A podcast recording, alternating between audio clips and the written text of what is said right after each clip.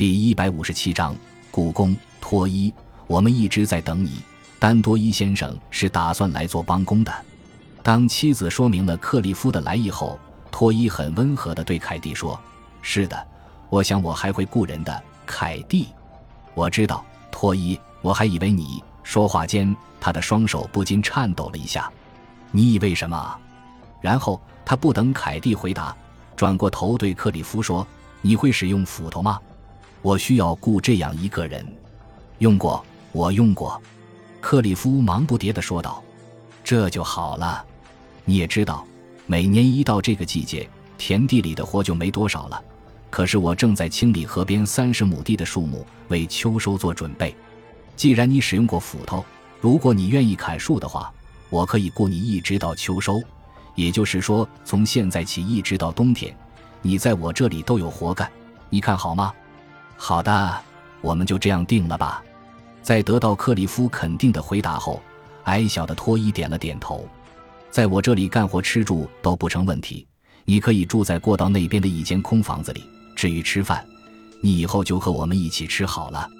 说完，他又朝着凯蒂喊道：“喂，凯蒂，晚饭快做好了吧？”“快好了。”正在灶台上忙碌的凯蒂含混地说。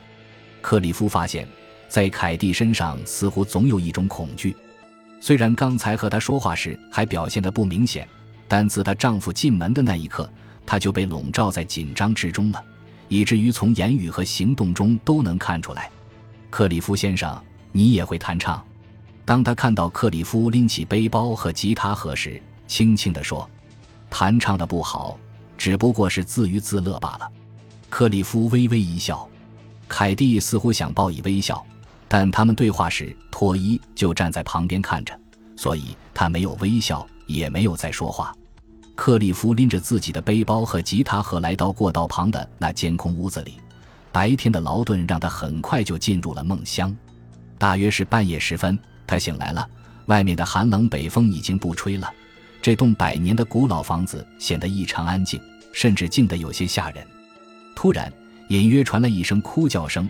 开始时，他还以为自己是在做梦，然而当他翻转身准备再次入睡时，又好像听到了低低的抽泣声。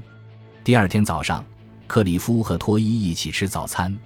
凯蒂不愧是一个出色的厨师，他准备的早餐是一打煎饼和几片厚厚的熏肉。吃饭的时候，托伊始终低着头，几乎不说话，而凯蒂则是围着桌子和炉灶之间转来转去，侍候着他们。虽然克里夫也想请他坐下来一起吃饭，但毕竟这是在托伊家里，这样做不行。当然，克里夫也知道这是一种习惯，而并非托伊的残酷。凯蒂要在他们走后才能吃饭。不过，为了表达他对凯蒂辛劳的谢意，在离开饭桌时，他说道：“这是我吃过的最可口的早餐，谢谢你，莱德伯特太太。”听了这话，凯蒂既没有脸红。也没有不好意思的将头扭过去，而是双眼紧紧地盯着克里夫，看他是不是在开玩笑。当他发现克里夫是满脸诚意在说这句话时，他的双手不禁颤抖了一下，并将脸扭了过去。此时，托伊正在注视着他们，嘴唇上还挂着一丝微笑。克里夫为了免得凯蒂尴尬，也连忙转过身，从兜里掏他的烟斗。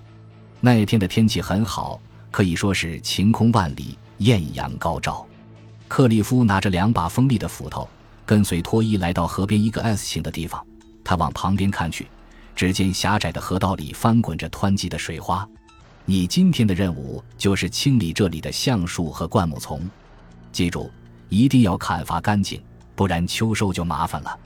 托伊简洁地安排了活计。此前，克利夫尽管使用过斧头，那也不过是劈劈木柴而已。如今要清理橡树和灌木丛，却不是简单的事情，有时累得气喘吁吁，也砍伐不尽几棵树。好在熟能生巧，他花费了好几个小时，总算掌握了工作的节奏。他就这样卯劲儿干着。临近中午时，炎热和汗水已经让他把身上的衬衣都脱掉了。该吃午饭了。远处传来凯蒂的呼喊声，凯蒂带着热饭一步步地向他走来。目光凝视着他那气喘吁吁的胸口上的光滑皮肤，而后又迅速移开。谢谢你，凯蒂。克里夫直起腰，接过午饭，饭要稍微凉一下。他笑了笑，然后就一溜小跑的离开了。看着远去的凯蒂，克里夫耸耸肩，然后席地而坐，开始吃午饭。日复一日，随着在托伊家帮工日子的增多，克里夫对他们夫妇之间的关系感到越来越不解。比如说，他们两人白天几乎很少说话，至少他没有听到过。估计自己不在的时候。他们也不会多说什么。再比如说，他们晚上在客厅里闲坐时，通常是托伊在翻看农场杂志或设备价目表，而凯蒂则是在默默地缝补衣服。他们家没有收音机，就更别说电视机了。总之，无论待多长时间，屋子里都是静悄悄的。克里夫出发时曾带了一台半导体收音机，他看到托伊家里没有任何声响，于是就在第三天晚上把收音机带进了客厅。他发现，当凯蒂听到音乐声时，立刻惊异地抬起头，并露出了期待的微笑。然而，当她一看到沙发上的丈夫脱衣时，脸上的微笑瞬间就又消失了，依旧低下头来，默默地做着手里的活计。克里夫曾固执地想：“我连同这个收音机在客厅里待上一个小时，看看你脱衣有什么反应。”结果很令他失望，因为在足足一个小时里，脱衣竟然一言不发。也没有将头从杂志上抬起来，显然他根本不喜欢收音机。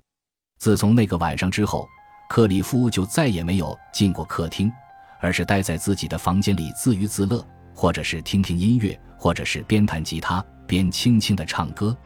克里夫还记得，在那个特别的晚上后的第二天早晨，他曾设法和凯蒂单独相处了一会儿，对他说：“我昨天晚上看出了你的表情。”那么你白天想不想听我的收音机呢？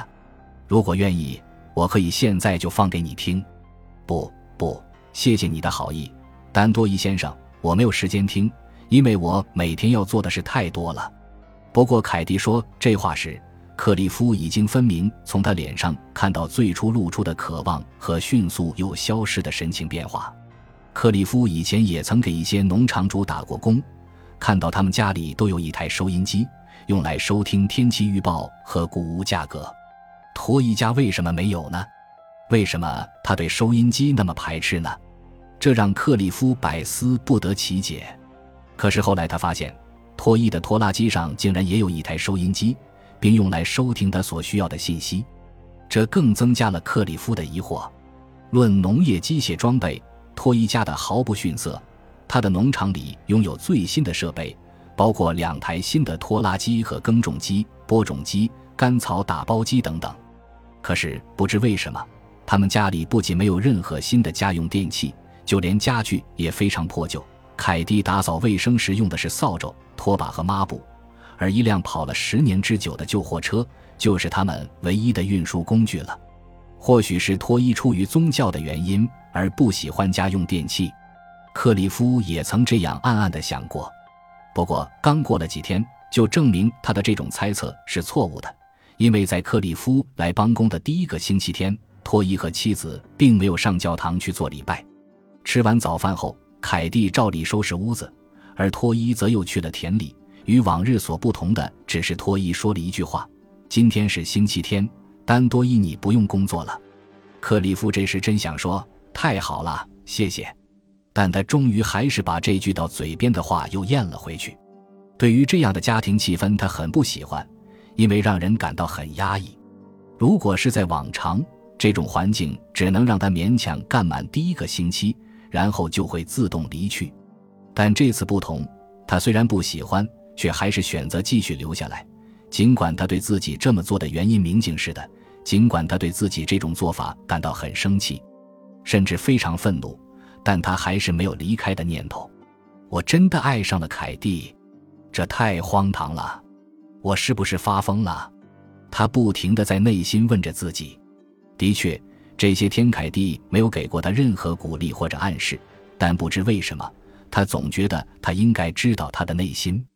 时间一晃就到了六月份，这时的天气更加暖和了。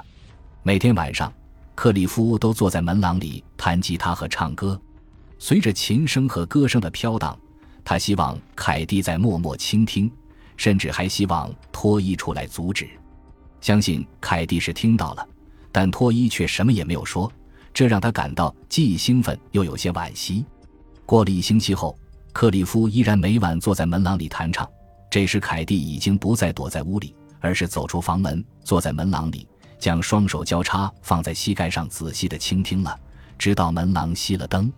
至于脱衣，他还是遵循多年的老习惯，总是每天晚上六点钟就睡觉。